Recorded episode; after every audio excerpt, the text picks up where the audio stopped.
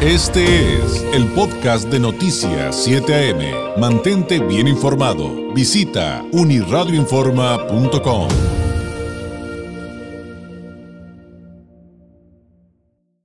Me da un gusto enorme tener la oportunidad de platicar con Mauro Jarquín Ramírez, él es politólogo de la Facultad de Ciencias Políticas y Sociales de la Universidad Nacional Autónoma de México, de la UNAM, columnista de la jornada, autor del libro La Pedagogía del Capital. Mauro, ¿cómo estás? Muy buenos días. No, David, muy buenos días. Saludos a tu auditorio. Muchas gracias, muchas gracias. Eh, una vez que se calmaron las aguas porque las críticas y los reconocimientos a López Obrador por su reporte de mitad de sexenio, eh, ¿qué podemos rescatar como puntos principales eh, justamente a la mitad del gobierno de López Obrador, Mauro? Sí, eh, bueno, yo creo que hacer un balance, digamos, global del, del, de los tres años de gobierno del presidente López Obrador tendría que ser, a mi parecer, resultado de un análisis de, digamos, de casos particulares. Obviamente necesitaría mucho más tiempo del que disponemos ahorita claro. en este espacio, pero que, a mi parecer, se podría, digamos, iniciar considerando que eh, los logros, los alcances, las limitaciones del, del sexenio en curso se pueden eh, ver a partir de dos perspectivas genéricas. ¿no? Primero la perspectiva del gobernante y después la perspectiva de la ciudadanía. ¿no? Muy bien. Eh, a partir de la perspectiva del gobernante, eh, generalmente, se lo solo López Obrador, en general todo gobernante, la mejor forma, digamos, de medir su desempeño propio es esencialmente la legitimidad. ¿no? Y en ese apartado, el presidente López Obrador, después de tres años de gobierno, llega con un 75% de aprobación a nivel nacional. ¿no? Una cifra que es muy importante porque acompañado a esa cifra de aprobación se nos muestra cómo persiste todavía en una gran parte de la ciudadanía una especie de voto de confianza importantísimo que no ha habido otros gobiernos respecto a que estos tres años todavía no son suficientes para decir si el presidente pudo o no transformar el país y que hay que esperar otro poco. Desde el punto de vista de, de, del, del, gobierno, hay un, o en este caso el presidente López Obrador, eh, hay un desempeño eh, muy eh, importante que se muestra en los niveles de aprobación gubernamental. Ahora bien, eh, estos niveles de aprobación, pues, al, parecer, no han sido, digamos, afectados por su estilo personal de gobernar muy marcado por el conflicto, ¿no? A nivel más bien discursivo. Recordemos que generalmente el, el presidente López Obrador tiene un estilo de generar contrapuntos, él mismo dice mi pecho no es bodega, ¿no? generar, activar el debate público y precisamente este impulso al debate público en distintos en distintas temáticas que habían estado digamos guardadas en el cajón durante tantos años ha sido lo que a mi parecer ha permitido que distintos proyectos y distintas iniciativas de su gobierno gocen de un apoyo popular que en otras condiciones no hubieran no hubieran gozado no eh, más allá de digamos la percepción ciudadana que se puede tener respecto a que sean correctos o no de, o correctas o no determinadas decisiones para el presidente, la activación del debate público ha resultado fundamental en aras de legitimar su proyecto. ¿no? Y esto ha, ha permitido que se avance en algunas cosas que desde la perspectiva eh, del Ejecutivo Federal son o eran muy importantes, ¿no? independientemente de, incluso de los resultados.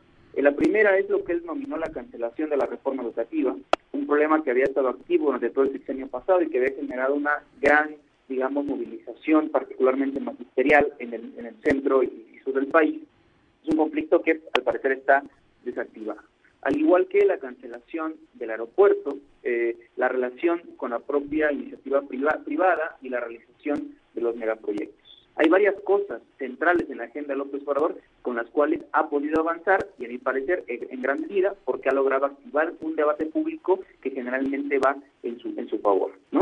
Eh, esto ha tenido de fondo, como digamos como telón de fondo, eh, pues una, una estabilidad financiera importante que había sido desde un primer momento, digamos, puesta en cuestión, dado el carácter, entre comillas, izquierdista del presidente López Obrador. No se había dicho mucho, el presidente va a iniciar con política, con una política monetaria que afecte la moneda, que genere inflación, que disminuya la capacidad de, adquisitiva de los mexicanos y las mexicanas, y este hecho, pues, hasta el momento, es algo que no se ha presentado, ¿no? En la situación de inflación que en este momento está discutiendo en el país es una cuestión que no es local, ¿no? Y parte de eh, consideraciones más bien de carácter internacional, ¿no? De modo que desde la perspectiva del gobernante se podría decir que a, estos tres años, con todos los pendientes tan importantes que hay, como por ejemplo la reforma en materia energética, para el fortalecimiento de la Comisión Federal de Electricidad, etcétera, a pesar de esos pendientes, se está caminando.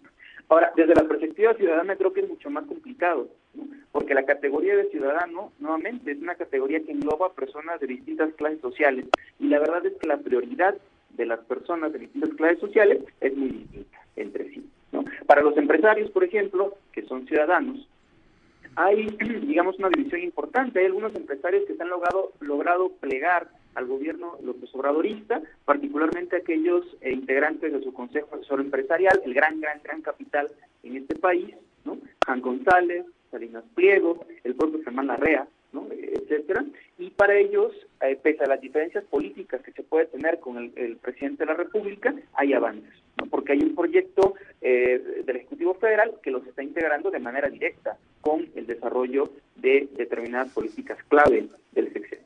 Para otros empresarios, particularmente, digamos, aquellos militantes en cámaras empresariales como la Coparmex, el gobierno de López Obrador representa, digamos, una especie de amenaza para la normalidad democrática y la integridad de las instituciones liberales, ¿no? Y, y eso lo podemos ver en la constante expresión de preocupación por parte de algunos sectores empresariales de que el gobierno federal, echando mano de esta legitimidad social, intente golpear la legalidad que le ha dado vida a lo que ellos consideran la democracia, la democracia mexicana. ¿no? Sin embargo, cuando vemos, por ejemplo, los sectores eh, populares, vemos que hay una eh, gran eh, reivindicación del proyecto López Obradorista en muchos sectores populares que son beneficiarios no únicamente de estas políticas de transferencia de recursos, ¿no? impulsadas por las becas del gobierno federal, sino también que se han sentido, digamos, eh, recuperadas en la propia jerga oficial, en el discurso oficial. ¿no? El presidente generalmente hace alusiones, digamos, positivas al pueblo, a las tradiciones populares, etcétera, etcétera. A mi parecer algo al menos a los últimos gobiernos que habíamos tenido, de un talante más bien elitista, vinculado a sectores eh, medios e intelectuales, y que había como dejado de lado toda esta concepción popular de lo que es la vida cotidiana, las necesidades cotidianas, eh, etcétera, ¿no?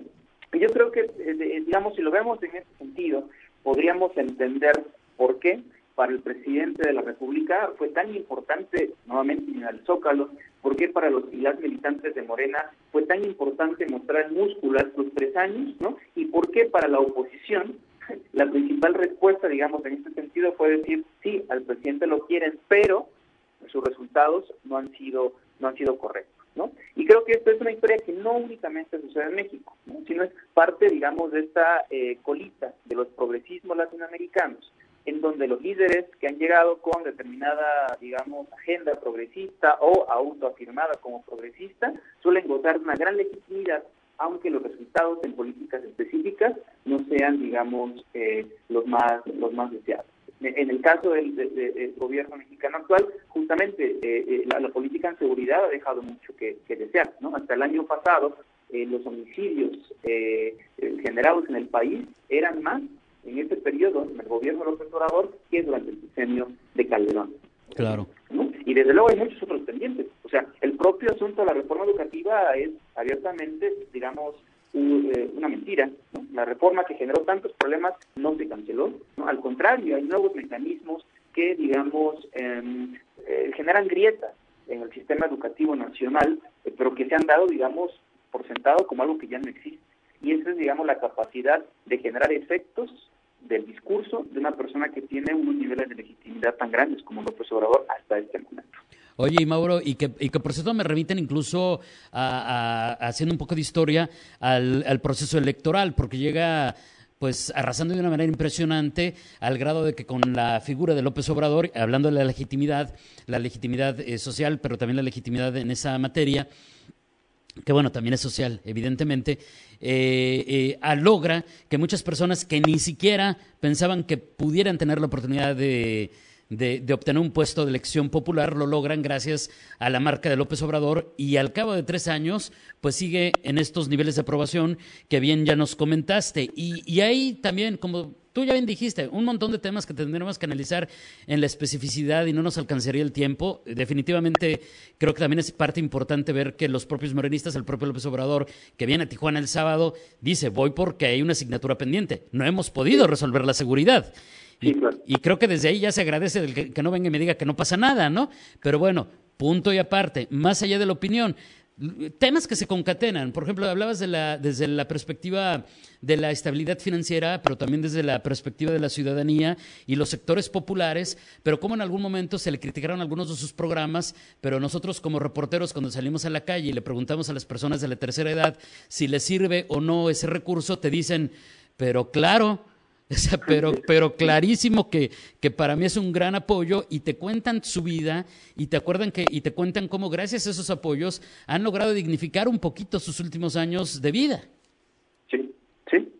Sí, sí, yo, creo que es, eh, es una cuestión, digamos, pendiente también, ¿no? En, en, el sentido de la necesaria generación de un diálogo entre quienes dicen que saben y entre quienes vivimos. O sea, eh, en el sentido de que ha habido tradicionalmente en este país una separación muy grande entre quienes se encuentran, por ejemplo, en instituciones de educación superior, hacen análisis de política pública, etcétera, etcétera, y las personas que día a día salen a tratar de generar algún ingreso porque sus condiciones de vida necesitan una acción directa, bueno, en sentido de un, trabajo inmediato, ¿no?